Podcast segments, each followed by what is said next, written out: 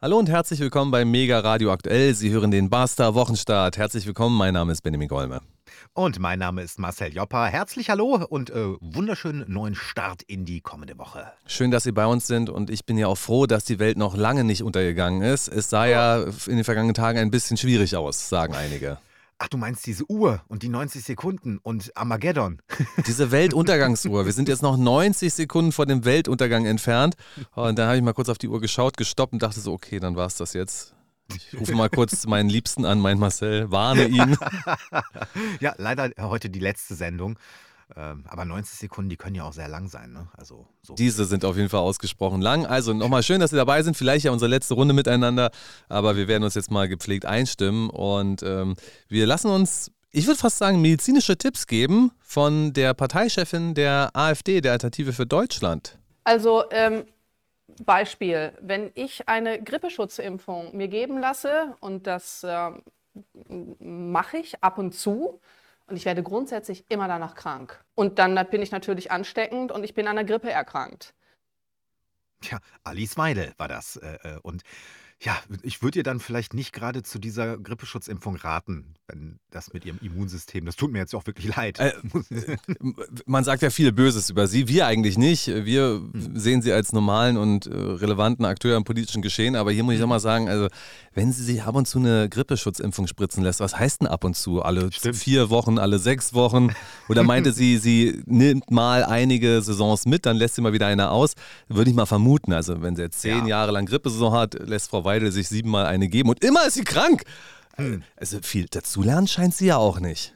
Nee, äh, und äh, vielleicht, vielleicht wollte sie auch einfach den Bogen schlagen und sagen, also die Corona-Schutzimpfung, die lasse ich mir aber nicht geben, dann kriege ich ja Corona. Also es ist, äh, das ist, äh, ich glaube, die, die Intention dahinter gewesen. Also das war irgendwie nichts.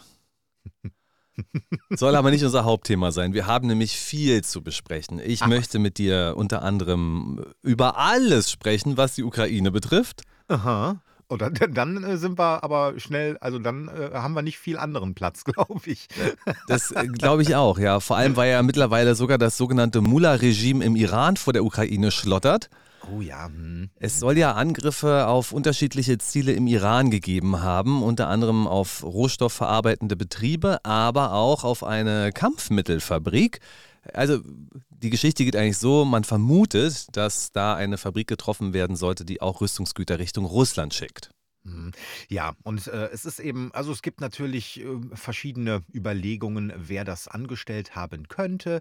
Äh, ich finde, dass ehrlicherweise, wenn ich mich so ähm, im täglichen TV-Programm bewegt habe und auch Nachrichtenfernsehen, das relativ kurz gekommen ist. Das sind so Randmeldungen gewesen, aber das muss man natürlich alles auch im, ja, im global politischen Kontext sehen. Und das passiert mir ein bisschen wenig. Einer der ukrainischen Präsidentenberater hat sich dazu geäußert. Ehrlich gesagt weiß ich nicht, wie viele Berater Herr Zelensky eigentlich hat. Mhm. Ich kenne auch deren Status gar nicht. Also ich könnte jetzt den Namen sagen, ich kannte den Namen aber nicht. Also so tief bin ich dann wirklich nicht in der ukrainischen Führungsebene drin. Wir wissen ja, dass neulich mal ein Präsidentenberater abtreten musste, weil er gesagt hat, also diese Rakete, die in das Wohnhaus eingeschlagen ist, das könnte auch sein, dass das eigentlich durch unsere Luftverteidigung abgewehrt wurde und dann mhm. unsere wegen, beziehungsweise wegen unserer Verteidigung in das Wohnhaus gekracht ist. Äh, das äh, wurde dann ihm sofort zum Verhängnis. Also dieser Präsidentenberater ist jedenfalls keiner mehr. Ja, das glaube ich sehr gerne. Wir kennen ansonsten noch den stellvertretenden Außenminister. Herrn Melnik, ja, genau. Aber hier hat jedenfalls ein Präsidentenberater gesagt, äh, ja, seht ihr Iran, das kommt davon. Wir haben euch ja gewarnt. Also als wenn jetzt irgendwie vom ukrainischen Stammland eine Drohne auf was für Wegen auch immer Richtung Iran gegondelt ist und dann mhm. da eine Fabrik in die Luft gejagt hat. Also Vermutungen gehen dann halt in Richtung Israel und Vereinigte Staaten ja. von Amerika. Äh, und dann müssen wir mal gucken, was jetzt eigentlich genau das Rechtsstatut ist, auf ähm, dem sich diese Länder bemüßigt fühlen, im Iran äh, irgendwelche Ölraffinerien in die Luft zu jagen. Aber weißt du, was mir als erstes direkt auch wieder in den Kopf gekommen ist? Weißt du, so Iran war eigentlich so die letzten Jahre fast schon ein bisschen raus aus den Medien. Ja, da passiert irgendwas, aber irgendwie ist das auch ein riesiges Land und so nichts Genaues weiß man nicht. Und irgendwie auch so mit, mit dem Ukraine-Krieg aufgekeimt ist plötzlich diese sehr, sehr krasse Medienberichterstattung über äh, den Iran, über die Frauenrechte dort, über die Demonstrationen Demonstrationen dort, die hat es übrigens auch schon vorher gegeben. Ich weiß nur nicht, ob sie auch so groß gewesen sind. Und äh, jetzt plötzlich, auch das eskaliert so langsam. Es hat aber angefangen mit einer sehr negativen westlichen Berichterstattung über den Iran und äh, geht jetzt weiter mit plötzlichen Bombardierungen auf den Iran. Also ich höre dir mal wieder trapsen. Super. Ein schöner Zeitpunkt für unseren Disclaimer. Der ist wie immer improvisiert. Liebe Leute da draußen, Marcel und Benjamin, wir sind zwei Journalisten aus Berlin. Und wir äußern hier unsere Meinung. Es handelt sich um einen Podcast, das ist so eine Art Meinungsformat. Mhm. Das heißt, Sie müssen nicht immer unserer Meinung sein. Es ist sogar gut, wenn Sie das nicht sind. Ansonsten verwenden wir Mittel von Satire, Ironie. Sehr viel ist hier von der Kunstfreiheit gedeckt. Sollten wir aber falsche Fakten sagen, also sollten wir jetzt beispielsweise sagen, äh, äh, im Irak ist eine Ölraffinerie in die Luft geflogen, wenn das nicht stimmt, dann schreiben Sie uns doch einfach eine E-Mail an basterberlin.t-online.de. Ähm, dann ja, äußern wir uns dann nächste Sendung nochmal dazu. Also jetzt mhm. nochmal zu dem zurück, was du gerade gesagt hast. Letzten Endes finde ich, hast du mal wieder in den Raum gestellt, dass das eine Farbenrevolution ist. Das bedeutet, irgendwie gibt es jetzt möglicherweise äh, Einflüsse auf äh, die iranische Innenpolitik und man motiviert Menschen dazu, jetzt ein Fass aufzumachen. Ähm, es gab natürlich auch diesen Auslöser, also die ähm, junge Frau, die wohl in Polizeigewahrsam zu Tode geprügelt wurde, das ist dann ein mhm. Auslöser. Und wie es danach weitergeht, ist eben die Frage. Und ja. wir wissen ja, dass wir auch in Belarus, Friedensnobelpreis ging ja auch in Richtung Belarus, wobei sie mhm. nicht mehr in Belarus sind. Also in Weißrussland gab es dann auf einmal auch diese Aufstände, dann haben wir sie im Iran und jetzt kann man sagen, ja, das wird dann offensichtlich von der CIA gefördert oder es wird von der Soros Stiftung gefördert, aber die Soros Stiftung ist ja möglicherweise verbandelt mit US-amerikanischen Außeninteressen und letzten Endes irgendwie ein Arm von vermeintlicher Demokratieförderung oder auch Außenpolitik der Vereinigten Staaten. Das kann man alles sagen. Auf der anderen Seite steht ja dennoch ein ausgesprochen legitimes Interesse und das bestand aus meiner Sicht auch in Belarus. Wir hatten Kontakte nach Belarus, haben wir jetzt nicht mehr, weil die Leute es doch geschafft haben, rauszukommen zurückzukommen aus Belarus. ähm, aber im Iran habe ich keine Kontakte, aber ich glaube schon, dass das da nicht so ist, wie wir uns das vorstellen und dass es da gute Gründe gibt, gegen zu demonstrieren. Absolut, natürlich, klar. Ähm, ich will auch überhaupt nicht, ähm, ähm, gar nicht abstreiten, äh, dass es äh, durchaus Situationen und durchaus auch Gegebenheiten in diesen Ländern, Iran jetzt mal vorneweg, gibt, ähm, wo man darüber berichten sollte, äh, damit es an die Öffentlichkeit kommt. Ähm, auf der anderen Seite ist es halt immer so der Zeitpunkt, wann es denn in den Medien ist und welche Sachen dafür vielleicht ausgeblendet werden. Also weiß ich nicht, äh, der US-Einfluss in anderen südamerikanischen Ländern zum Beispiel. Und ja, ich habe da schon irgendwie ein Geschmäckle hat es für mich schon, wenn dann jetzt plötzlich die Bomben auf äh, Iran fallen. Das also könnte möglicherweise eine Auswirkung dieser ganz großen Angelegenheit sein, die uns da äh, in Europa gerade beschäftigt. Ja gut, aber die Schuld liegt wie immer bei den Amis. Die Amis sind schuld, die sind ja sowieso an allem übel schuld, egal was, ob es jetzt McDonald's, Burger King oder Subways ist. Das sind immer die Amis und auch am Ukraine-Krieg sind die Amis schuld, aber vielleicht auf eine andere Art und Weise, wie ihr das jetzt erwartet. Also da geht es jetzt nicht darum, äh, dass da schon seit 2014 NATO-Basen aufgebaut werden. Auch geht es jetzt nicht darum, dass da ja scheinbar Kooperationen zwischen Biolaboren in der Ukraine gewesen sind und US-amerikanischen äh, Unternehmen oder staatlichen Stellen. Darum soll es jetzt nicht gehen. Äh, und dass auch US-Milliardäre durchaus sehr viel Land besitzen in der Ukraine. Aber darum geht es jetzt auch nicht. Richtig. Und es geht auch nicht um die massive Aufrüstung der Ukraine in den vergangenen Jahren. Nein, darum soll es jetzt nicht gehen. Es soll schlicht und ergreifend darum gehen, dass die US-Amerikaner sich verwählt haben. Wobei der Mann, den wir jetzt zu Wort kommen lassen, der wird sagen, die Amerikaner haben sich nicht verwählt. Es war Betrug. Es geht natürlich um Donald J. Trump und der hat sich mal wieder zu Wort gemeldet. Er befindet sich ja quasi schon im Wahlkampf. Mhm. Und wie wir das von ihm kennen, äh, führt er diesen mit einer gewissen äh, gesunden Einstellung zu sich selbst. wir hören mal rein und für alle, die jetzt der äh, englischen Sprache nicht so mächtig sind, werden wir danach auch ein bisschen übersetzen, was er zu sagen hat. This guy's going to be in world, remember Crooked Hillary? He's going to cause a war in his first week in office because they think that's my personality type. It's actually the opposite. My personality kept us out of war. Donald Trump hat gesagt, also mir haben sie immer vorgeworfen, sobald ich im Amt bin, eine Woche wird es dauern oder zwei und dann werde ich einen Krieg anfangen, das sei in meiner Personality, also in meiner Persönlichkeit. Aber das Gegenteil ist der Fall, dass wir nicht in den Krieg geraten sind, das ist der Grund. Also der Grund ist meine Persönlichkeit, dass ich das verhindern konnte.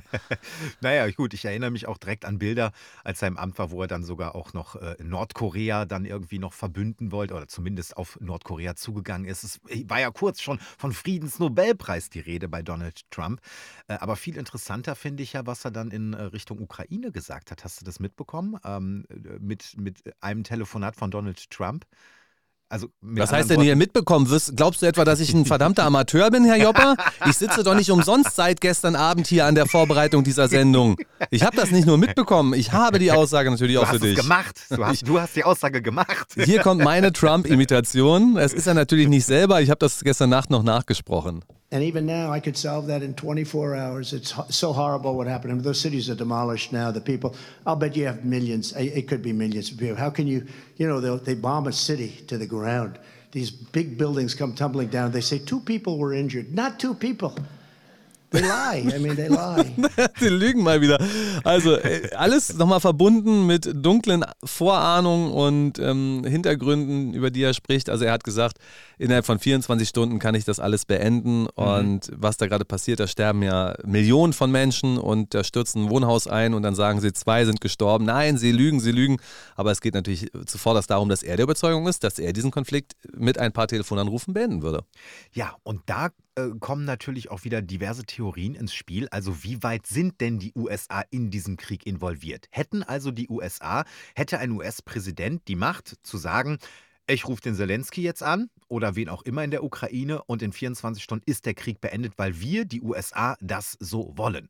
Und das ist natürlich Wasser auf die Mühlen von denen, die behaupten, ohne die USA wäre der Krieg überhaupt gar nicht erst gestartet. Und natürlich können sie ihn auch beenden. Kennst du dieses Video, wo Zelensky bei Trump gewesen ist? Äh, nein, das kenne ich nicht. Es ist schon ein bisschen länger her, äh, aber Zelensky war damals etwa geschätzte 20, 25 Kilo leichter. Er sah wirklich aus wie ein Konfirmand, wie direkt seiner Fernsehrolle entschlüpft und Donald Trump natürlich breitbeinig wie immer. Und Zelensky wirkte da etwas kleinlaut. Äh, das hat sich natürlich geändert. Äh, Zelensky hat nicht nur körperlich raufgepackt, sondern ist ja mittlerweile eine Statue von Weltruf. Absolut. Und ähm, ja, es gibt ja auch das Telefonat zwischen Trump und Zelensky. Das muss ich nochmal angucken. Da ging es ja darum, dass äh, Donald Trump unbedingt wollte, dass gewisse Ermittlungen gemacht werden, und zwar gegen mhm. die Familie Biden. Äh, sehr interessant, die ganzen Zusammenhänge. Ja, und ähm, ich, ich, also es gab, wenn ich äh, mich recht entsinne, auch eine Reaktion aus der Ukraine auf diese Aussage von Trump, ähm, die in etwa lautete, völliger Schwachsinn. Also äh, dieser Krieg ist für uns, für die Ukraine erst beendet, äh, wenn wir dieses Land zurückerobert haben, inklusive äh, Krim. So. Und äh, nichts anderes. Aber Donald Trump ist ja jetzt auch kein Präsident. er ist im Wahlkampf, aber sowas von. Und ich bin gespannt, wie das dann ausgeht. Auch äh, Präsident Biden hat ja angekündigt, dass er es ganz gut fände, weiterzumachen. Ja. Also ich weiß nicht, was ich davon halten soll. Ich habe letztens erst äh, mit einem äh, an, äh, anderen äh, Politikjournalisten darüber gesprochen, der meinte, ja, also der Biden, ähm, wenn der nochmal äh, weitermachen wollen würde, die Unterstützung hätte der vielleicht. Und habe ich gesagt, so, also erstmal, äh, mal ganz abgesehen vom Alter und von den Ausfällen, die er in dieser Legislatur schon gehabt hat. Ähm, er hat auch keinen Nachfolger nachgezogen, so wie Kamala Harris. Die hätte man ja durchaus mal ein bisschen pushen können als Vizepräsidentin.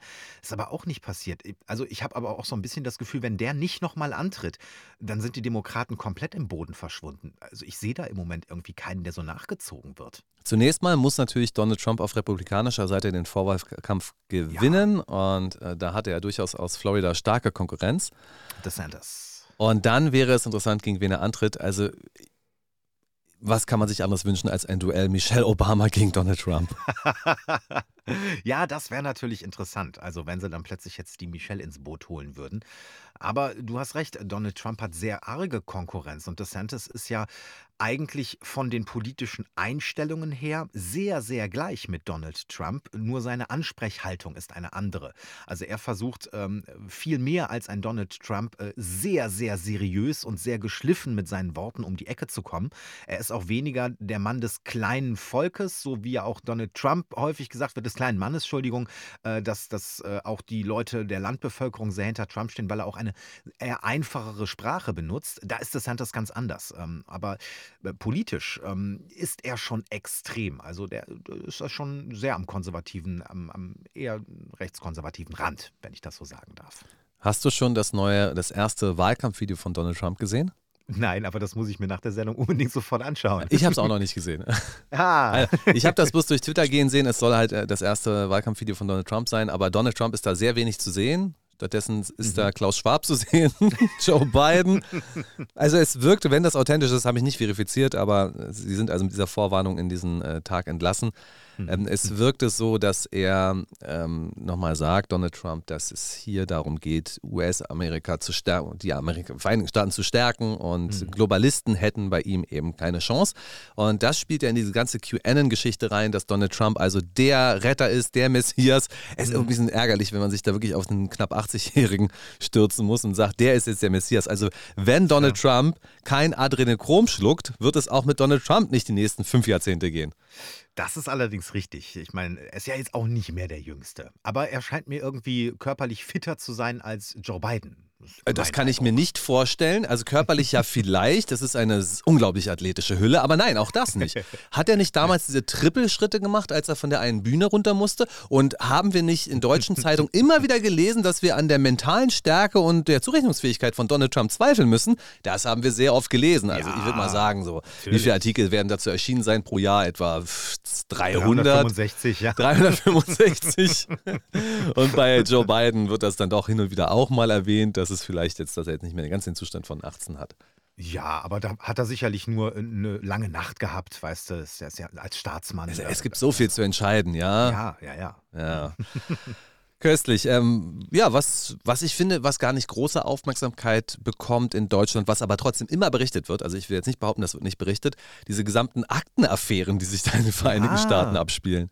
Und plötzlich werden sie auch äh, bei Joe Biden gefunden, diese geheimen Akten, die man aber gar nicht mehr haben sollte. Und, und, und plötzlich werden noch mehr Akten da gefunden. Aber irgendwie, nee, du hast recht. Also so wie das äh, bei Donald Trump durch die deutschen Medien gegangen ist, äh, dass er die ja irgendwie zu Hause da in Florida gehabt hat, das ist nicht der Fall gewesen. Es war eine Randnotiz irgendwie. Bei mhm. Joe Biden geht es also darum, dass an unterschiedlichen Orten mittlerweile geheim klassifizierte Akten gefunden wurden. Die hätte er alle nicht haben dürfen. Die müssen mhm. dann alle ins Nationalarchiv. Und das Spannende ist, dass er möglicherweise einige von denen gar nicht hätte haben können. Ah. Also es gibt auch Aktenfunde aus seiner Zeit als Senator. Mhm. Und äh, der äh, Gouverneur aus Florida, ähm, Rubin, wenn ich mich nicht täusche, mhm. der hat mal beschrieben, Ted Cruz, Entschuldigung, Ted Cruz war es. Ted Cruz hat beschrieben, wie man eigentlich diese Akten einsehen kann. Und da gibt es halt ein unterirdisches Gebäude, wo man durch lange Gänge gehen muss und wo an den Wänden irgendwie so Verräter werden ermordet oder Waterboarding für Verräter, irgendwie solche Propagandaplakate im Sinne von denke immer daran, wenn du Geheimnisse verrätst, dann schadest du den United States of America und das kann wirklich keiner wollen. Mhm. Gehen wir gehen diesen Gang lang und dann wird man gefilzt, man muss seine Apple Watch abgeben, sein Telefon, sein MP3-Player, Fotograf, Teleobjektiv, äh, Tonbandgerät, muss alles abgeben, ja? Klar. Und dann kommt man in den Raum und dann bekommt man die Akten zugeführt durchgeführt. Für jede Akte muss man einzeln unterschreiben und wenn man den Raum verlässt, dann wird das alles überprüft und dann muss man nochmal unterschreiben und das muss man alles persönlich machen. Es sei also gar keine Chance, dort Dokumente rauszubringen. Und dann mhm. fragt man sich natürlich, wenn das jetzt gelebte Praxis in den United States ist seit längerer Zeit, wie hat Joe Biden diese Akten eigentlich bekommen? Richtig. Und ähm, die einzige Vermutung, die da besteht, ist, äh, entweder hat da jemand überhaupt nicht aufgepasst oder er könnte ja beispielsweise auch die Akten von einem Regierungsmitglied bekommen haben, das mhm. Regierungsmitglied, das die Akten auch ausführen darf. Ja, bekommt. und damit sind wir wieder genau bei dieser Geschichte, die ja auch immer den Demokraten, Hillary Clinton, aber auch Joe Biden vorgeworfen wird. Das ist dieses riesige Netzwerk. Das ist, eine Hand wäscht die andere. Irgendwie ist es fast schon egal, wen man davon jetzt wählt, weil es weiß, man weiß, da, da steckt eine Agenda von direkt viel mehr dahinter, von diesem sogenannten Establishment eben. Und äh, in diesem Establishment sind ja möglicherweise dann auch Akten rumgegangen, die dann äh, eine gewisse Brisanz gehabt haben haben. Das ist die Theorie. Joe Biden und Donald Trump, aber ja noch ein Dritter im Bunde, nämlich Ex-Vice-President Mike Pence. Mm. Ja, das ist ja recht interessant. Ähm, die, die Nummer zwei hinter Donald Trump, der sich ja auch nachdem Donald Trump dann äh, gegangen ist ähm, oder gegangen wurde, also nicht mehr wiedergewählt wurde, äh, Stück für Stück immer weiter von ihm distanziert hat. Also um es klar zu sein, die, be die, beiden sind keine Freunde mehr. Nein. Und das liegt ja daran, dass Mike Pence äh, damals die Möglichkeit gehabt hätte, ähm, in dieses ganze Wahlding einzugreifen. Donald Trump hat das mhm. massiv von ihm gefordert und er hat es nicht getan und seitdem dem ja. geht ein Bruch durch diese Männerfreundschaft. und da ist der nächste Punkt, also da kann man jetzt so viel spekulieren, man kann sagen, naja, jetzt gucken sie halt bei allen nochmal nach und alle gucken nochmal nach, ob sie aus Versehen irgendwie noch eine Akte haben und dann findet man halt doch irgendwie eine und ähm, ja, es ist nun mal gang und gäbe, dass diese Akten halt mitgenommen werden und jetzt ist ja die Aufmerksamkeit auf ein Thema, was seit Jahrzehnten genauso läuft.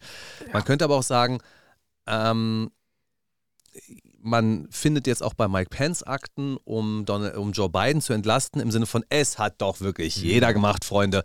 Dabei hat das Joe Biden sein, im Falle, ja. das muss ich nochmal sagen, Herr Jobber, tut mir leid, ja, ich habe den Ton jetzt nicht, aber Joe Biden hat ja nach den Funden bei Donald Trump gesagt, wie kann man so verantwortungslos sein? ja, richtig. Ja, nee, äh, jetzt ist es ja wirklich so. Also, das kann ja wirklich jedem passieren. Also, Benjamin, ich muss gleich auch nochmal hinter, hinter, äh, hinter Bett nachgucken, nicht, dass da auch so eine Geheimakte liegt, weil das kann ja wirklich jedem passieren. Diese Nationalarchivakten, die scheinen sich ja quasi zu verteilen, exponentiell.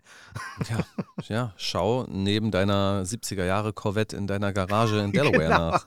ja, genau. Da sagt, da sagt Joe Biden doch ernsthaft, naja, klar, steht halt neben meiner Corvette, aber meine Corvette, hören Sie mal, ja, die ist doch auch abgeschlossen. Im Sinne von mein Heiligtum, diese Corvette, die ist doch auch, die lasse ich doch jetzt nicht einfach so irgendwo rumstehen. Dementsprechend ist das schon alles sicher. Mhm. Ja, ja, schön. Darum geht es aber eher weniger. Tja, also, das ist United States of America. Ich liebe dieses Land. Ich finde es so unglaublich spannend. Na klar, Shithole Country würde ich jetzt nicht direkt sagen, aber es ist schon wirklich am Bersten. Und jetzt gibt es ja diesen Fall des ähm, 29-Jährigen, der von Polizisten massiv verletzt wurde und nach dem Polizeieinsatz verstorben ist. Hm. Hast du den. Das, das ist leider nicht der erste Fall dieser Art. Ja. Nee, äh, also ich glaube, durch US-amerikanische Polizisten und ihre Pistolenkugeln sterben über 1000 Menschen pro Jahr. Hm. Das ist eine neue Zahl. Also hier geht es um Tyree Nichols. Ähm, ich habe mir das Video auch angeschaut. Ähm, naja, was soll man dazu sagen? Also wenn Polizisten jemanden hochnehmen, sich zurechtstellen und dann auf ihn einschlagen, Kopf, äh, Schlagstock, Faust, Kopf, dann ist das schwer anzugucken. Und ähm, ja, ist halt die Frage, was daraus wird. Das George Floyd-Video war natürlich besonders schockierend.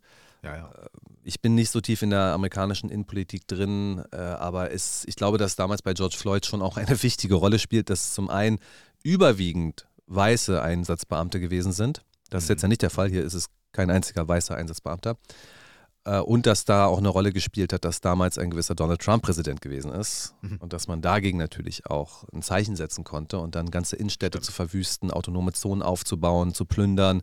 Das konnte man ja möglicherweise auch als äh, äh, Protest gegen die Regierung von Donald Trump argumentieren. Ja. Aber hallo, also ganz definitiv. Äh, und das war ja auch die erste Kritik, die in Deutschland nicht nur von unserer Politik, sondern auch von den Medien an die USA herangetragen wurde. Da hieß es nicht äh, äh, in erster Linie, ja, das ist möglicherweise einem System geschuldet, was über, über Jahrzehnte genauso äh, auch gegoren hat. Nein, nein, äh, wurde auf den äh, Präsidenten geschoben, der jetzt gerade mal vier Jahre im Amt gewesen ist. Also auch ein bisschen doppelzüngig. Die ähm, Polizisten, die im Einsatz gewesen sind, waren Teil einer Spezialoperation, die nannte sich Scorpion und die sollte die doch zugenommene Drogenkriminalität und Gewaltdelikte eindämmen. Und das haben sie gemacht, indem sie in zivilen Fahrzeugen gefahren sind. Mhm. Sie hatten zwar dann Uniform an, aber sie sind in zivilen Fahrzeugen gefahren, um unauffälliger zu sein. Und es war halt eine Spezialeinheit, die extra gegründet wurde, um das zu befrieden die dann aber eben dafür gesorgt hat, dass das so eskaliert ist und die Einheit wurde jetzt auch aufgelöst. Die hm. Schwierigkeit ist natürlich immer, ich meine, ich bin damit aufgewachsen, dass mein Vater mir gesagt hat, du, also wenn du mal in den USA bist und du wirst kontrolliert, dann Hände ans Lenkrad ja, ja, äh, und ja, so. Mhm. Und yes, Sir, yes, Officer. ja. Genau. Mhm. Ja. Und US-amerikanische, also afroamerikanische Jugendliche sollen ja auch von ihren Eltern massiv gebrieft werden, wie sie sich zu verhalten haben. Und das ist natürlich auch ganz gruselig. Stell dir mhm, vor, ja. Du, äh, ganz, äh, ganz definitiv. Und dieses Racial Profiling, ähm, was es übrigens auch in Deutschland selbstverständlich gibt, ähm, das ist in den USA, glaube ich, noch ein bisschen, vor allem im ländlichen Bereich, noch ausgebreiteter. Und ähm, vor allem, wenn du dann in die traditionellen Südstaaten gehst und da nochmal in den ländlichen Bereich, also da ist es äh, als Schwarzer einzeln in einem Auto, ist klar, dass du eigentlich angehalten wirst vom Sheriff, wenn du den passierst. Ganz klar. Jetzt sagen natürlich die Cops, ey, aber our job, uh, they're dangerous. Yeah, we need to shoot them down because they're dangerous. I shoot him before he shoot me. Ähm, also die amerikanischen Polizisten sagen natürlich, wir sind ja auch in einer etwas anderen Gefahrenlage, als es die mhm. deutschen Cops sind. Schließlich sind bei uns ja viel mehr Waffen unterwegs, legale wie illegale Waffen. Und äh, ich habe das jetzt nicht rausgesucht, aber mich würde interessieren, wie viele US-amerikanische Cops eigentlich pro Jahr äh, sterben, weil sie erschossen werden. Denn das ist ja das Argument dafür, dass ja. sie so rabiat vorgehen und äh, sofort schreien und brutal auf den Boden schleudern, weil sie meinen, sie wären ja so gefährdet. Da müsste man mit Zahlen mal belegen. Vielleicht sagen die Cops dann auch, ja, wir werden ja nicht erschossen, weil wir so rabiat vorgehen. Ja, äh, du, da kann wieder beide Seiten können da ihre Argumente bringen. Und äh, sicherlich gibt es da auch wieder ein paar Argumente, die äh, zu den, natürlich zu den Waffengesetzen in den USA führen, die nun mal ganz anders sind als unsere. Äh, trotzdem kommen solche Sachen auch bei uns vor und da sind die Waffen nicht erlaubt. Und trotzdem schreit man hier dann nach einer Verschärfung von irgendwelchen Waffengesetzen, die ja schon viel schärfer sind als in den USA. Anderes Thema. Also ich will jetzt keine Vergleiche ziehen, aber ich will jetzt einfach mal, was, weil es mir eingefallen ist, es geht ja auch mhm. in Deutschland mittlerweile doch auch viel um Gewalt und Probleme. Also haben wir ja mitbekommen, dass äh, die Messerangriffe im, äh, in mhm. Zügen haben sich, wenn ich mich täusche, verdoppelt. Richtig. Und es ist gerade viel los. Ich habe was gefunden. Angriff in Biberach, Baden-Württemberg. Der Südwestrundfunk schreibt, äh, die Gruppe junger Männer greift in Biberach Passanten an. Eine Gruppe junger Männer im Alter von ca. 15 bis 25 Jahren hat in der Nacht von Samstag auf Sonntag Passanten in Biberach angegriffen und teilweise Geld gefordert. Einer der Angreifer, ein 15-Jähriger, der eine auffällige gelbe Jacke trug, wurde von einem weiteren 16-jährigen Opfer in der Nacht erkannt. Mhm. Also diese Gruppe zog scheinbar durch Biberach. Es ist noch nicht hundertprozentig geklärt, ob es eine ist oder zwei, aber die Artikel, die ich dazu gelesen habe, deuten in die Richtung, dass es eine Gruppe ist. Und sie haben mehrere Opfer gefunden und eines vermutlich sogar schwer verletzt. Hm. Ja, das habe ich auch gelesen und äh, habe auch direkt gedacht, also marodierend durch die Innenstadt, also irgendwie dieses Marodieren und durch Innenstadt und Jugendliche und Gruppen. Äh, nimmt das nur in meinem Verständnis zu oder informiere ich mich einfach mehr oder, oder wie, wie ist das? Äh, das ist jetzt eine gute Frage. Also ich kann dir sagen, dass ich ja äh, lange Zeit in Neukölln gewohnt habe und das weder gesehen habe, dass das passiert ist, hm. noch ist es mir widerfahren. Und ich kann dir erzählen, dass ich im Alter von 16 an einem Sonntag nach Berlin-Tegel gefahren bin mit dem Bus, um dort einen Döner zu essen und dann wieder zurückzufahren. Und in der fast leeren Fußgängerzone wurde ich von einer Gruppe Skater angequatscht. Hm. Die sind mir auch hinterhergerannt. Ich weiß nicht genau, was sie von mir wollten, aber ich vermute genau das. Geld mhm. oder mhm. Telefon. Und äh, kann auch sagen, dass das äh, definitiv Finn, Jonas und Benjamin gewesen sind, nach ihrem Phänotypen zu äußern. Es, es, das gab es durchaus und früher gab es auch Kolonieboys und äh, was weiß ich, wie diese ganzen Berliner Straßengangs hießen, gab es auch in den 80er Jahren. Dementsprechend kann ich sagen, es gab es. Inwiefern es zugenommen hat, das ist sicherlich ein Fall für Kriminalstatistiken, wenn die denn auch mit genug Beamten gefüttert werden. Du, früher hast du gesagt, das ist hier die, die Clique von dem und dem gewesen und heute heißt es halt Gang. Und äh, ich bin im, auf dem Dorf aufgewachsen, aber auch da gab es verschiedene, äh, heute würde man sagen wahrscheinlich Gangs, die marodierend äh, durchs Dorf ziehen. Ähm, äh, und das sind überwiegend äh, Deutsche gewesen. Äh, aber nichtsdestotrotz hat es sich natürlich auch verändert, auch in der Wahrnehmung, auch in der Medienberichterstattung. Und eins will ich noch sagen, wo du gerade bei, der, ähm, bei dieser Meldung aus Biberach gewesen bist. Ähm, ich habe mir Ende Ende der Woche, weil ich äh, der Meinung war, ich habe irgendwie so viel mit, mit Messer, Messerattacken irgendwie gelesen. Natürlich auch wegen diesem sehr schlimmen Vorfall in diesem ähm, äh, Regionalzug mhm. in Norddeutschland. Und äh, habe mir mal die Mühe gemacht und habe einfach mal quer gegoogelt, äh, Messerangreifer. Weil wir haben ja vorhin von Pistolen gesprochen, wir haben ein anderes Gesetz. Wie ist es denn eigentlich mit Messern? Und ich bin auf äh, weit über ein Dutzend Meldungen nur innerhalb von einer Woche aus Deutschland, aus Lokalblättern gestoßen, wo es hieß, äh, Messerangreifer hier und hier mhm. wieder mit mhm. einem Messer und ja, so Ja, warte mal, warte mal, warte mal. Du bist nicht der Einzige, der das gemacht hat. Ich habe das auch bei jemand mhm. anderem gefunden. Äh, ich weiß gar nicht, ob es eine tierfähige Quelle ist. Ich kenne den Mann nicht, aber jetzt muss ich jetzt mhm. sage ich es der Fairness halber dazu. Also ja. er heißt Gerd Burmann. Ich weiß nicht, was er macht. Aha. Aber er schrieb, ähm, genau im Zusammenhang mit dieser Geschichte Richtung Hamburg. Ja. ja. Ein Männer, äh, alles innerhalb von wenigen Stunden passiert. Ein Mann verletzt in Essen eine Frau mit einem Messer tödlich. Zwei Männer mit Messer verletzt Ravensburg. Mit Messer und Revolver ins Rathaus Gifhorn, was der Verhaftete vorhatte. Bremen, 30-Jähriger in Tiefgarage mit Messer angegriffen.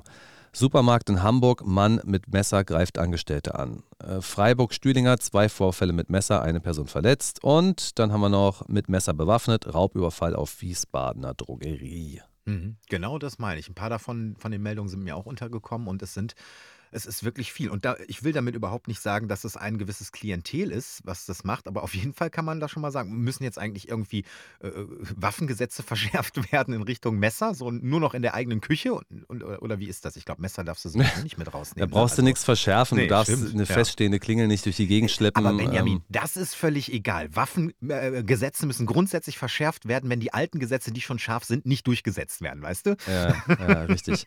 Äh, ich frage mich, wie viele Einzelfälle du brauchst, um dann doch von einer gewissen Klientel zu sprechen, aber ich Ja, denke, das kriege ich ja. vielleicht in dieser Sendung noch hin. Ähm, Baden Online schreibt vor einigen Wochen, Biberachs Neujahrsempfang. Krieg in Europa, bestimmt das Thema. Die Auswirkungen spüren wir alle, sagt der Bürgermeister Breik. Inflation, gestiegene Energiepreise, Zustrom von Familien, die Schutz und Zuflucht bei uns suchen. Ja, die Herausforderungen werden nicht weniger. Und Bürgermeister Breik aus Biberach äh, sagt auch, bei der Unterbringung der Flüchtlinge lobte der Bürgermeister die Solidarität der Biberacher besonders. Wir haben noch keine Informationen, was das genau für eine Tätergruppe war. Der SWR schweigt sich aus und spricht bloß von einer auffällig gelben Jacke. Die Südwestpresse hingegen schweigt sie nicht so sehr aus und bezieht sich, wenn ich mich nicht täusche, sogar auf die Polizei. Ähm, der erste Schläger trug demnach einen grauen Jogginganzug und hatte indisches Aussehen. Der zweite Täter hatte ebenfalls indisches Aussehen. Äh, da, ich hoffe mal, die Biberacher kennen sich wirklich aus. Nicht, dass sie aus Versehen so einen, In- einen Pakistani in einen Inder zuordnen oder auch den Unterschied zwischen einem Syrer und einem Inder nicht erkennen. Ich weiß es Oh, nicht. mhm. Äh, der Angreifer, der als südländisch aussehend und eine gelbe Jacke tragend beschrieben wird, suchte sich mit seiner Bande offenbar sogleich ein neues Opfer. Also da ist dann halt auch der Herr mit der gelben Jacke und in der Südwestpresse hat man sich entschieden, darauf hinzuweisen, dass es sich hier um Menschen handelt, die entweder neu in unserem Land sind oder auch äh, länger in unserem Land sind, vielleicht auch hier geboren sind, dennoch einen Migrationshintergrund haben in ihrer Familie. Äh, Es könnten übrigens durchaus auch Inder sein. Inder sind eine äh, sehr große Gruppe von ähm, Asylanträgen, Echt? äh, die in Deutschland sind. Ja, das war mir überhaupt nicht bewusst, aber natürlich hast du vorneweg, nehmen wir Ukraine, klammern wir jetzt mal aus, hast du natürlich vorneweg äh, Afghanistan, Syrien und Irak und dann Türkei und ich meine, dann kommt sogar schon Indien. Ja, müsste ich mir nochmal anschauen, aber relativ weit vorne. Jetzt einher mit solchen Meldungen. Meine, Biberach, ich kenne Biberach überhaupt nicht. Ich habe äh, wirklich so noch nie wirklich was davon gehört. Ich weiß nicht, wie viele Menschen da leben, aber es ist doch bestimmt putzig. Es ist baden-württembergisch, 32.000 Einwohner. Das wird gepflegt sein. Äh, Da wird man tatsächlich noch äh, die Da ist, Sachen alle in Ordnung halten, ja? Da ist Kehrwoche angesagt. Auf Da ist die Fall. Kehrwoche angesagt. Naja, und dann haben wir eben diese Geschichten, wie wir sie jetzt aus Mecklenburg-Vorpommern hören oder aus Sachsen, dass dort Flüchtlingsunterkünfte gebaut werden sollen. Und jetzt frage ich mal alle Leute, die grundsätzlich den Zustrom von äh, schutzsuchenden Menschen hier befürworten und sagen, das ist auch alles gut gelaufen und wir schaffen das und es sind zwar Herausforderungen, aber wir kommen damit schon hin. Ja, was sagt ihr denn dazu? wenn in diese 500 Einwohnerdörfer eine Containerunterkunft mit 400 Menschen kommt. Offensichtlich befürwortet ihr es, ja, denn es geht ja dann auch durch das entsprechende Gremium. Ist das der Kreistag? Ich weiß es nicht genau. Es entscheidet ja dann der Kreistag und sagt, ja, das ist eine Idee, das können wir vertreten. 500 Menschen, 400 äh, Plätze für geflüchtete Menschen, das wird funktionieren. Aber wo ist denn die medizinische Versorgung für diese Menschen? Welche Möglichkeiten haben sie denn dann, Bildungsangebote wahrzunehmen? Wie viele Sozialarbeiter habt ihr für diese Leute? Und es wird immer weniger, weil beispielsweise Ehrenamtliche sich rausziehen aus der Flüchtlingshilfe, weil Ja. sie entweder jetzt auch mal keine Lust mehr haben nach fünf Jahren oder sieben Jahren Flüchtlingshilfe, weil sie selber desillusioniert sind oder weil sie einfach was Besseres zu tun haben mit ihrem Leben. Besser kann es nicht sein als das, okay, Freunde, aber etwas anderes zu tun haben. Äh, das sind doch die Fakten. Und dann sollte er den Leuten doch bitte erklären, warum das in Ordnung ist, warum das funktionieren kann. Dann muss das doch über. Für mich ist es keine Fremdenfeindlichkeit, wenn man sagt, also auf jeden von uns kommt jetzt jemand, der meine Sprache nicht spricht, der keine Arbeit hat und äh, der sich jetzt hier bei uns im Dorf aufhält. Und ich höre ständig solche Meldungen, die überhaupt nicht so klingen, als wenn ich so eine große Gruppe von Menschen hier haben kann. So, und äh, für dich äh, klingt das nicht nach Fremdenfeindlichkeit. Ich habe äh, mir die Berichterstattung über die Demonstration, da war ja eine, wo äh, 800 Leute gewesen sind, die dagegen demonstriert haben. Also man schauen, 500 Leute in diesem Ort, 400 Flüchtlinge sollen dorthin, 800 ungefähr, also laut Medienangaben, haben demonstriert, wahrscheinlich waren es mehr. Äh, und die Berichterstattung darüber war überwiegend extrem äh, hetzerisch äh, aufgemacht. NTV habe ich äh, noch im äh, Kopf, aber auch RTL. Äh, bei der ARD weiß ich es jetzt nicht genau. Aber da hieß es wirklich ganz explizit, äh, dass hier wieder Rechtsextreme gepaart mit Querdenkern und Reichsbürgern auf der Straße gewesen seien, um gegen die Flüchtlinge, die doch, die armen Flüchtlinge, die doch dorthin kommen und da wohnen wollen, die dagegen demonstriert haben. Und dann haben sie ein paar Leute interviewt. Du, da, da war die, die Oma, da war die Nachbarin, eine ältere Dame und so weiter. Nichts von irgendwelchen von, wie man sich das so stereotyp vorstellt, von irgendwelchen 160 Kilo äh, glatzköpfigen, schweinsnackigen äh, Sonnenbrillenträgern. Nein, äh, eben nicht. Äh, und äh, ob da jetzt irgendwo, ich habe noch nicht mal irgendeine Reichsbürgerfahne gesehen. Ich meine, wenigstens eine Reichsbürgerfahne hätte ich doch da sehen müssen. Auch das wurde nicht gezeigt. Es war wirklich der, der Kommentar dazu. Und das leuchtet mir nicht ein. Oh also Gott. es leuchtet mir ja. schon ein, leider, aber Ja. ne? ja. Also, ähm, wie soll ich sagen? Ähm, Georg Restler hat im Oktober, also Georg Reste ist der Chefredakteur von Monitor, Hm. und der hat im Oktober auf einer Demo gesprochen und da sollen wohl auch Antisemiten vertreten gewesen sein. Also so eine palästinensische Radikalorganisation, auch unterstützt durch deutsche, Aktivisten und die sollen äh, Anti-Israel-Sachen gemacht haben, die einfach in Deutschland gar nicht gehen so. Jetzt könnte man Georg Reste ja vorwerfen, wie kannst du auf der Bühne dort sprechen? Du weißt doch oder du hättest wissen müssen, dass dort dieses Bündnis auch mitläuft.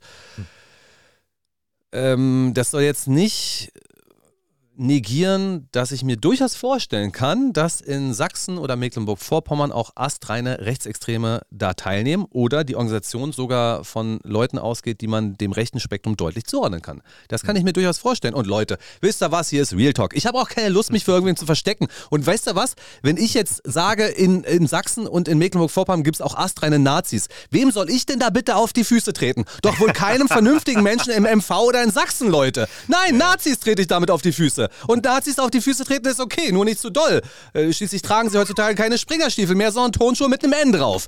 Also da man nicht so, sonst, sonst tut's weh dem Nazi, ja? Und wenn man dem Nazi auch zu sehr auf die Füße tritt, na meine Güte, vielleicht ist er dann auch nicht mehr mein größter Freund, ja? Und vielleicht will er mich dann auch mal, will er mir mal was Böses. Aber können Nazis Böses wollen? Ich weiß es nicht, das sind doch astreine Leute. Schließlich haben sie hier mal eine Demonstration gegen das Flüchtlingsheim. Und da seht ihr genau, was die Problematik ist. Ja, ja. Die Nazis organisieren euch eine Demonstration gegen ein Flüchtlingsheim, worauf ihr gar keinen Bock habt.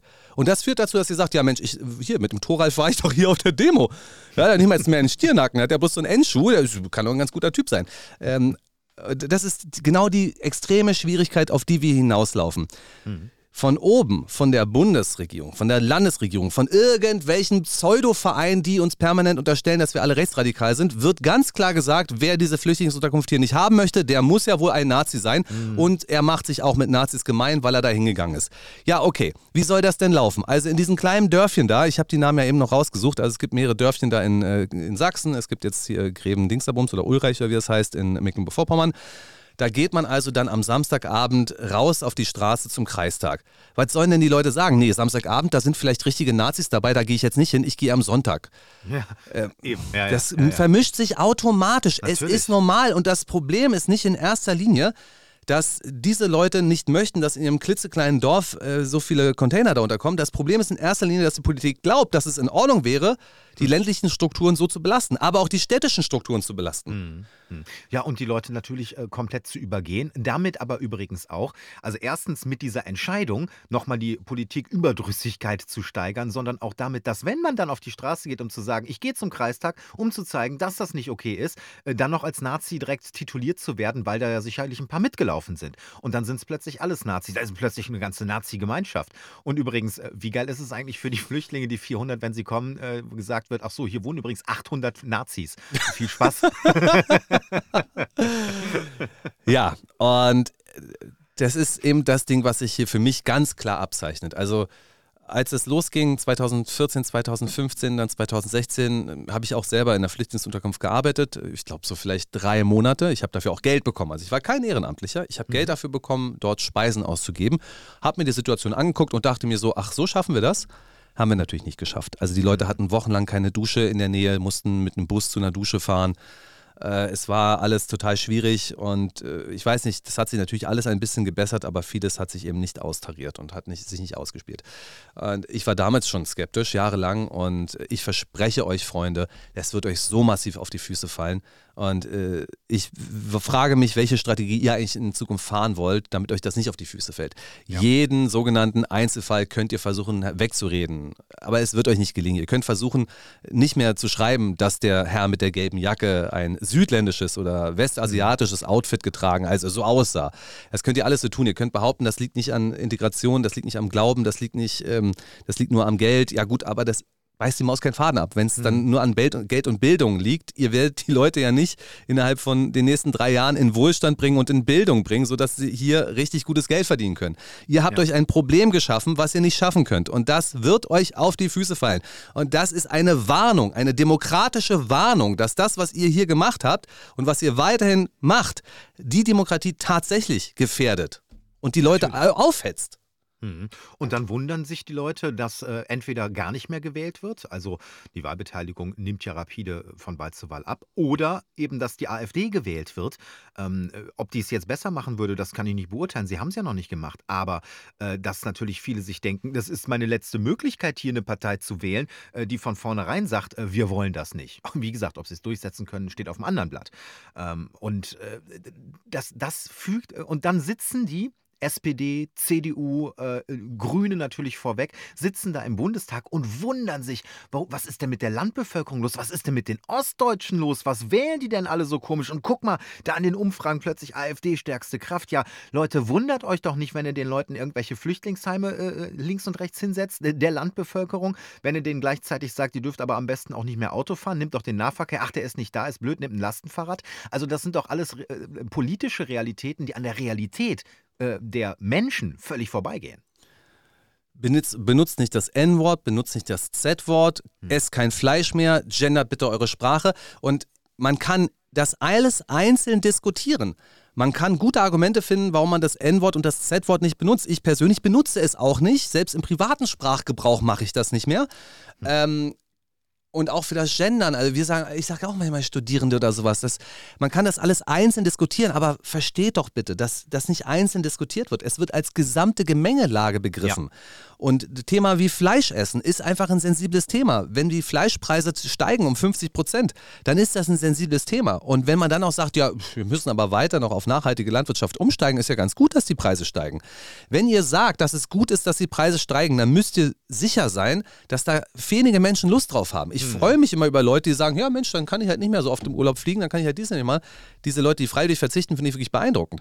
Äh, aber ich glaube, dass Leute, die jetzt ein Nettoeinkommen von, was weiß ich, im Haushalt von 4.500 Euro Euro haben, dass die auch sagen können, das können wir machen.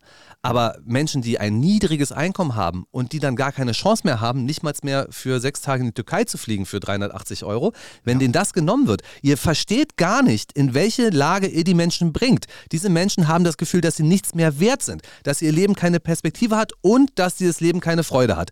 Und dann kommen Leute neu hierher nach Deutschland, beispielsweise jemand tigert hier aus Syrien durch irgendwelche Routen hierher. Na, was hat er denn? Na, im besten Fall hat er noch Ausweis. Ausweispapiere. Im besten Fall hat er noch irgendein Tausender Euro als Ersparnis. Aber was bekommt er? Natürlich und selbstverständlich bekommt er eine neue Bekleidung.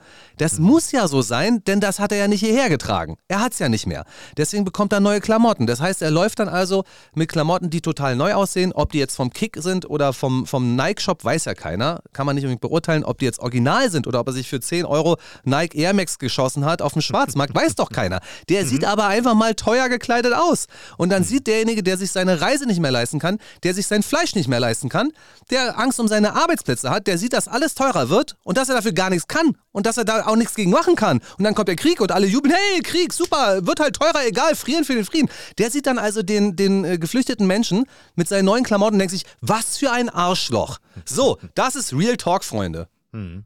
Ja, äh, völlig richtig. Und äh, dann haben wir natürlich in diesem Jahr, im letzten Jahr, Entschuldigung, noch die Besonderheit gehabt, dass dann zusätzlich ja natürlich auch noch ukrainische Flüchtlinge kommen, weil dort Krieg ist. Gleichzeitig wird uns der Krieg, also unsere Beteiligung an demselbigen, ja als völlig alternativlos verkauft. Genauso äh, der Untergang, also sagen wir mal, Untergang ist vielleicht ein bisschen übertrieben, aber der, der Abwärtstrend in der deutschen Wirtschaft wird uns als alternativlos und sogar nicht nur als Alternativ, es wird uns als Erfolg verkauft. Mensch, wir haben nur 0,2% Rezession jetzt im vergangenen Quartal gehabt. Mensch, das ist doch super. Mensch, der Habeck, der kann sich auf die Schulter klopfen. Alle können sich da im äh, Kabinett auf die Schultern klopfen, weil, Mensch, äh, es hätte ja viel schlimmer kommen können. Ja, es hätte immer viel schlimmer kommen können. Und ihr habt dafür gesorgt, dass es anstatt richtig schlimm nur schlimm gekommen ist. Auf die Schultern klopfen möchte ich keinem einzigen dafür im Kabinett. Ja.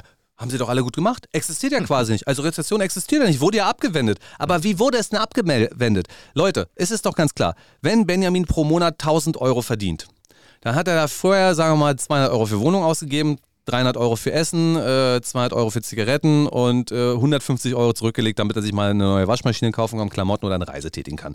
So, also 200 Euro für Essen beispielsweise. Das hat sich doch geändert. Wenn Benjamins Einkommen bei 1000 Euro bleibt, aber die Lebensmittel jetzt nicht mehr 200 Euro kosten, sondern 350 Euro, Richtig. dann führt es das dazu, dass Benjamin sich nichts mehr zurücklegen kann für die Reise, die er irgendwann mal getätigt hätte. Oder den Kühlschrank. Oder, oder, oder. Oder beispielsweise für seine Altersvorsorge. Die Beispiele, Zahlenbeispiele könnt ihr euch alle vorstellen, sind natürlich nicht realistisch. Ich hoffe, Benjamin hat mehr als 1000 Euro. Aber der Punkt ist doch der entscheidende, dass man da natürlich auch an sein Sparguthaben rangehen muss in dieser jetzigen Situation oder keine weiteren Sparguthaben aufbauen kann. Ja. Wenn ich also den gleichen Warenkorb einkaufe im Supermarkt, dann ist er jetzt deutlich teurer. Und das führt dazu, dass der Umsatz des Supermarktes steigt. Wenn ich zum Beispiel so Meldungen sehe, ah, die Discounter sind die großen Gewinner der Krise, denn in den Discountern spielt sich ja so viel ab und die steigen jetzt im Umsatz. Da wird aber gar nicht genannt, wie der Umsatz der anderen Supermärkte, Edeka, Rewe und Co. ist, also der Nicht-Discounter. Möglicherweise ist ja auch der Umsatz von Edeka, Rewe und Co. gestiegen durch die steigenden Preise. Das müsste man in einem seriösen Beitrag betrachten. Aber ich hoffe, es ist angekommen, was ich sage. Wenn wir mehr Geld ausgeben müssen für Grundnahrungsmittel, für alles Mögliche, dann führt das ja dazu, dass mehr Geld in die Wirtschaft kommt. Ja. Und letzten Endes werdet ihr, Freunde da draußen, ihr verliert Wohlstand und ihr werdet, naja, schleichend enteignet, würde ich jetzt schon mal so sagen. Du, und du hast ja noch ein wichtiges äh, gerade angesprochen, äh, die Altersvorsorge. Ähm, wir, wir laufen ja, wir sind schon mittendrin und wir laufen noch auf ein viel massiveres Rentenarmageddon zu. Weil äh, wenn alles teurer wird, äh, die Wirtschaft äh, weiter runtergeht und gleichzeitig von der FDP so kluge Vorschläge kommen wie Aktienrente und das fernab von der Realität vieler ist, die dann nämlich sagen, Moment mal, ich zahle jetzt fast doppelt so viel für den Einkauf, wo soll ich denn hier noch irgendwie Aktienrente Ja, dann schau dir doch mal das Konzept der? Aktienrente an. Das Ja. Konzept der Aktienrente ist ja, wenn ich mich nicht täusche, dass der Staat für dich eine Aktienrente aufbaut. Das, das stimmt, aber du sollst natürlich auch privat noch vorsorgen. Also, Entschuldigung, das war das, was ich gemeint habe. Also diese private Vorsorge, und das sagen sie dir ja schon seit einem Jahrzehnt mindestens. Du musst privat vorsorgen, damit du im Alter irgendwas hast. Äh, Aber die, die eh schon zu knapsen haben, die können sich da nicht noch irgendwie groß was fürs Alter. äh, Da denkt man überhaupt nicht dran. Man denkt, glaube ich, an die nächste Woche und wie komme ich bis zum Monatsende und nicht bis zum Lebensende. Also, das sind, glaube ich, unterschiedliche Denkmuster da. Es ist alles so unglaublich und so spektakulär. Du sagst es ja genau richtig. Also, wenn man sich diese Tabellen mal anschaut, was man eigentlich einzahlen müsste, wie viel man verdienen müsste, um auf ein gewisses Rentenniveau zu kommen, Mhm. da denke ich mir so, also da habe ich jedenfalls keine Chance. Da habe ich wirklich vieles falsch gemacht, habe ich ja sowieso. Aber äh, für mich ist es eigentlich nicht möglich, eine staatliche Rente zu bekommen, mit der ich meine Wohnung bezahlen könnte. Und zwar zum heutigen Zeitpunkt. Da gibt es Inflationsausgleich, aber auch nicht. Das ist schon mal ganz schwierig. Was ich so witzig finde, ist, dass ich von, was sind das für Leute? Ich weiß gar nicht genau, was das für Leute sind. Ähm, ich kenne bloß ihr politisches Milieu, also von links. Mhm. Die sagen dann so, naja, es muss ein Recht auf Teilzeitarbeit geben. Ich glaube übrigens, dass es das Recht gibt, wenn du jetzt Vollzeit bist und in Teilzeit reduzieren willst, dann darfst du das Ja. machen. Aber Ja. jetzt äh, bei der Einstellung ist es halt eine andere Frage. Äh, Wenn jemand sagt, nee, ich stelle dich ein, aber nur wenn du Vollzeit arbeitest, dann sagst du, nee, ich bin aber Teilzeit, dann kriegst du den Job trotzdem. Ja. Also Mhm. Es gibt offensichtlich doch Menschen, die sagen, ich möchte unbedingt Teilzeit arbeiten, da muss es ein Recht drauf geben und ich möchte auch gar nicht mehr so viel arbeiten und 40 Stunden ist auch wirklich eine ganze Menge und dann will ich wieder 20 machen, 30 Stunden machen.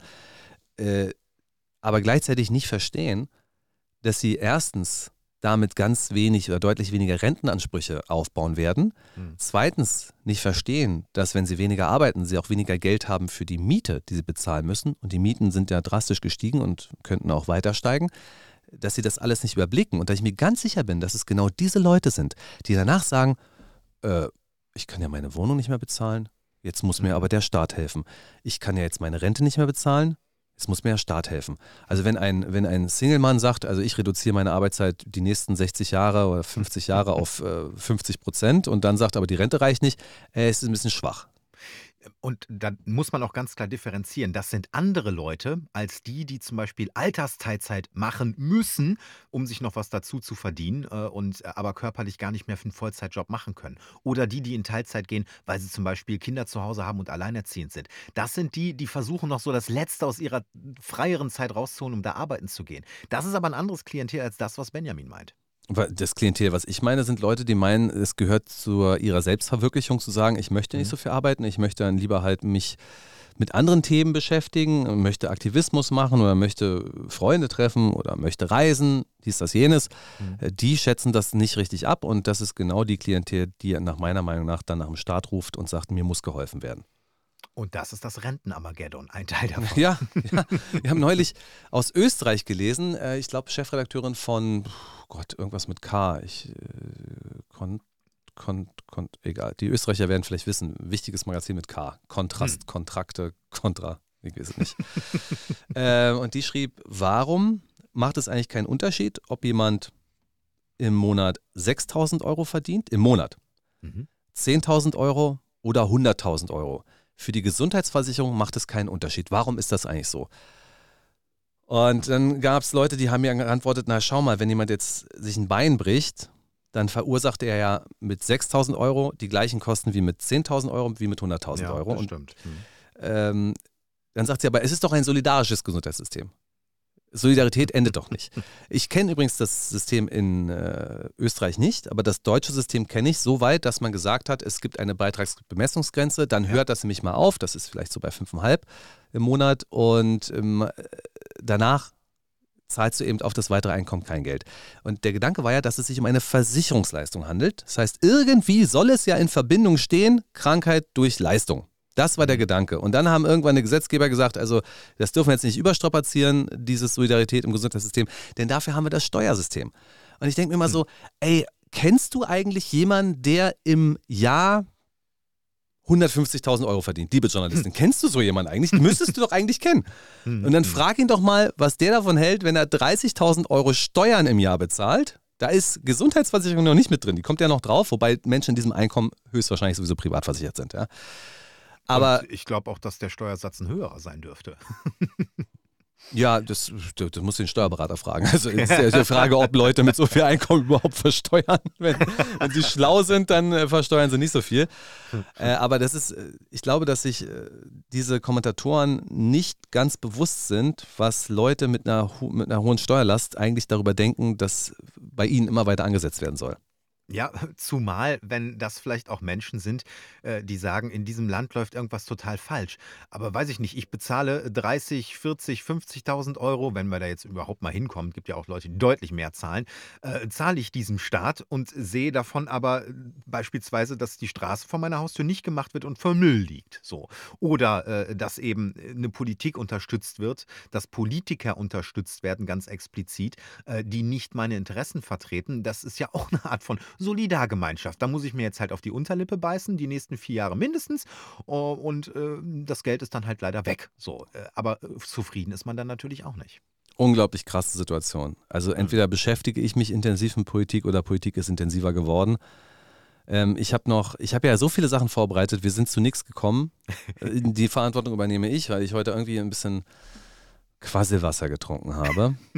Aber ey, Silke, Silke, unsere Patronin der Freiheit. Mhm. Ja, Silke wird sich freuen. Silke hatte ja gesagt, also ist irgendwie das gleiche wie am Donnerstag. Es wird heute nicht der Fall sein, keine Sorge. Das werde ich niemals einer großen Öffentlichkeit präsentieren, denn das könnte sie verunsichern. Das ist die Realität und damit wollen wir nicht wirklich jeden konfrontieren. Jetzt pass auf, am Donnerstag genau das gleiche. Genau das gleiche, ja. ja. Äh, ich habe noch was von NTV. Äh, Bach sieht weltweite Mehrheit für Russland-Rückkehr und dann oben in Rot geschrieben bei NTV, IOC-Boss zündelt weiter zündelt weiter. Was macht der Mann? Also der Mann zündelt, indem er sagt, ähm, wir werden auch weißrussische und russische Sportler wieder zulassen. Mhm. Das heißt, die dürfen dann wieder teilnehmen an äh, Wettkämpfen des IOC. Und äh, da hören wir den Chef jetzt mal selber. Der hat nämlich dem ZDF ein Interview gegeben und hat das mal ein bisschen erklärt.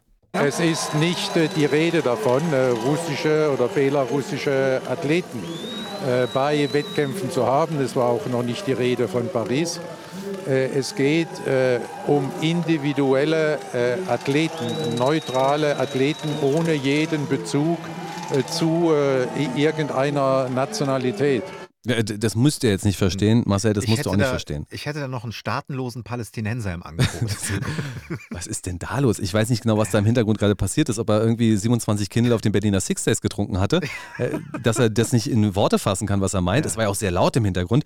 Also es geht aber letzten Endes darum, dass russische Sportler und weißrussische Sportler wieder starten dürfen. Und da geht es eben angeblich nicht um Nationalität, weil es sind ja Sportler und das Spektakuläre ist, ich meine, wir haben jetzt bald ein Jahr Krieg. Und am Anfang hat man die Russen überall weggejagt, egal ob es jetzt Dirigenten gewesen sind, Sportler oder Ja, was auch stimmt. immer, die durften einfach nicht mehr mitmachen in vielen Bereichen. Und jetzt auf einmal ändert sich das.